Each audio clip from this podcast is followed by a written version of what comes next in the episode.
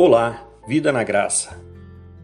Em 1 Tessalonicenses, no capítulo de número 1, versículos de 2 a 5, diz assim: Sempre agradecemos a Deus por todos vós, mencionando-vos em nossas orações, diante de nosso Deus e Pai.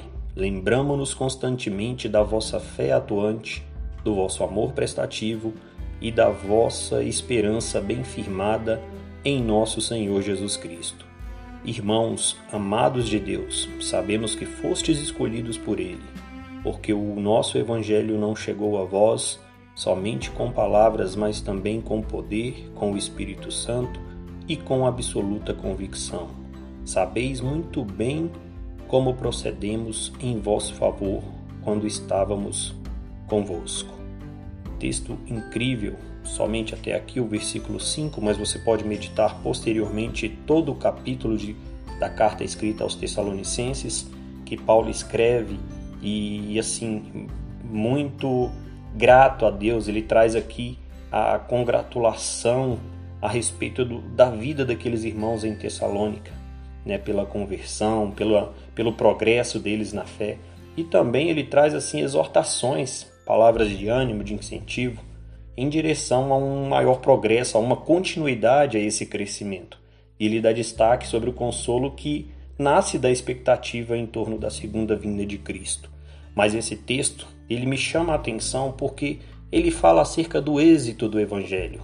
Primeiramente, o texto, uma carta escrita por Paulo, eu vejo aqui uma primeira lição, que é a liderança, estar sob liderança, ter alguém que se preocupe conosco, ter alguém que interceda por nós, ter alguém que nos é um termo muito comum no meio dos cristãos, cobertura espiritual, alguém cheio do Espírito de Deus, separado por Deus, é, capacitado, seja no pastoreio no mestrado, mas nós temos que estar firmado em algum lugar, numa comunidade, para podermos aí desenvolver a nossa caminhada e ter pessoas também que nos orientem, assim como Paulo o seu coração se enche de alegria. A primeira lição que nós tiramos desse pequeno trecho do texto, que o êxito do evangelho em Tessalônica aconteceu porque aquele povo estava sob uma liderança, teve um aprendizado, e o texto mais à frente vai dizer no verso 6 que eles se tornaram imitadores de Paulo e daqueles que andavam com ele, por receber a palavra de Deus com alegria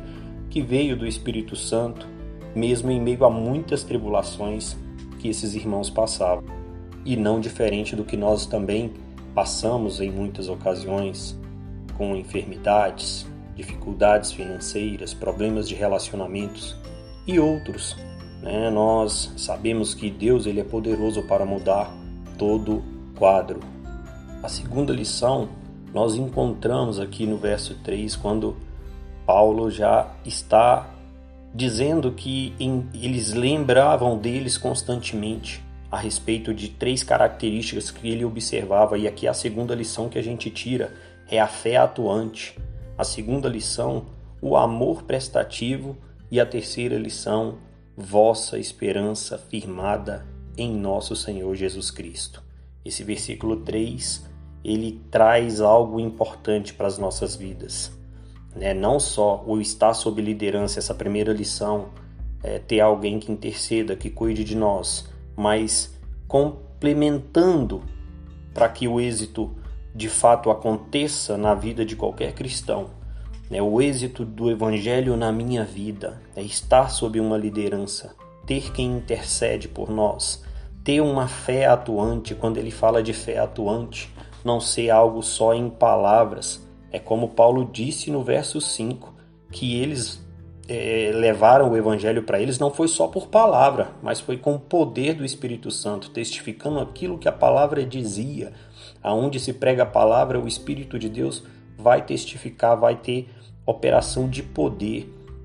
E outra característica e com absoluta convicção. Então entenda, o êxito do evangelho é palavra mais poder mais Espírito Santo e absoluta convicção. Ou seja, não é eu estou fazendo uma soma, mas na verdade é, é uma unidade. Né? A boa notícia, o Evangelho, ele é operado pela palavra de Deus, pelo seu poder, através do seu Espírito e que gera a absoluta convicção.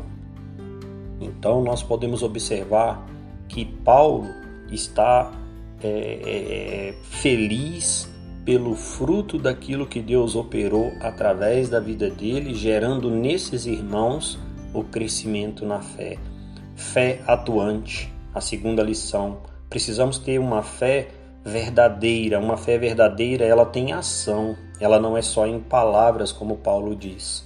E um amor prestativo, não é apenas ah, eu, eu amo, não, é um amor prestativo, um amor generoso e esperança bem firmada em Cristo Jesus.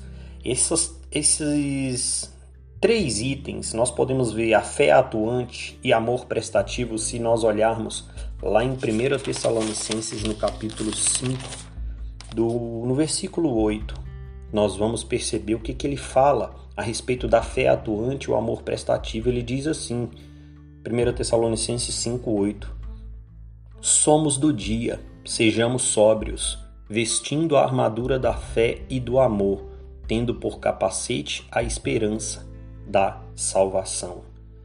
Então, nós encontramos aqui nesse texto que a fé atuante e o amor prestativo representam a armadura na vida do cristão. É, e quando nós vemos essa esperança bem firmada em Jesus Cristo, é o nosso capacete, é a nossa proteção da nossa mente, é a proteção. E quando falamos de cobertura espiritual, Cristo, nosso cabeça, é a igreja que tem Cristo né, como cabeça, que tem que estar protegida pela armadura, que é a fé atuante, o amor prestativo, e com o capacete da salvação, que é a nossa esperança firmada em Jesus Cristo. Esse texto, ele fala algo tremendamente importante nas nossas vidas, para que a gente desenvolva a nossa caminhada, a gente o êxito do evangelho como aconteceu em Tessalônica. Ele também quer acontecer na minha vida todos os dias e também na sua vida, através da cobertura espiritual, deixando o Senhor ser o nosso Senhor, deixando que através da congregação, da comunhão com os irmãos, a intercessão, a liderança nos ajude a desenvolver essa caminhada, praticando aí a segunda lição, sendo atuantes na fé e participando e não só por fazer, mas por meio de um amor prestativo, que é a terceira lição. E esses dois, fé atuante e amor prestativo, simbolizando a armadura de Deus, nos deixando fortalecidos e resguardados, mas também trabalhando a nossa mente, que é a esperança firmada em Cristo Jesus, que é nos protegendo com o capacete da salvação. Que Deus possa manifestar o poder dele, a palavra de Deus, o Evangelho alcance êxito na sua vida. Ouça a palavra, deixe o poder de Deus manifestar através do perdão, através da reconciliação, através da restituição, da restauração. Deixe o Espírito Santo quebrantar o seu coração. Tenha absoluta convicção, porque o que está na palavra de Deus é verdadeiro e a gente precisa aprender a colocar em prática.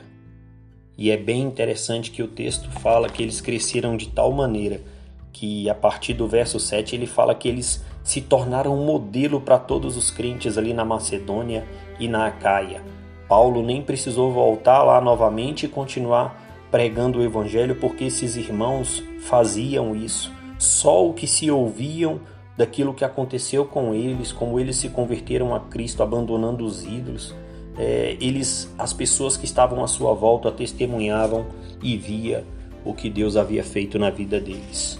E que você possa ter essa esse presente também na sua vida, que é o êxito do evangelho, um estar ter o cuidado de uma liderança e também ter uma fé que produz boas obras, que é uma fé atuante. Ter um amor prestativo que resulta em trabalho, feitos de cortesia e misericórdia. Né? E, por último, uma esperança firmada em Cristo, que gera constância em meio às provas e às perseguições que nós vamos enfrentar ao longo dessa vida.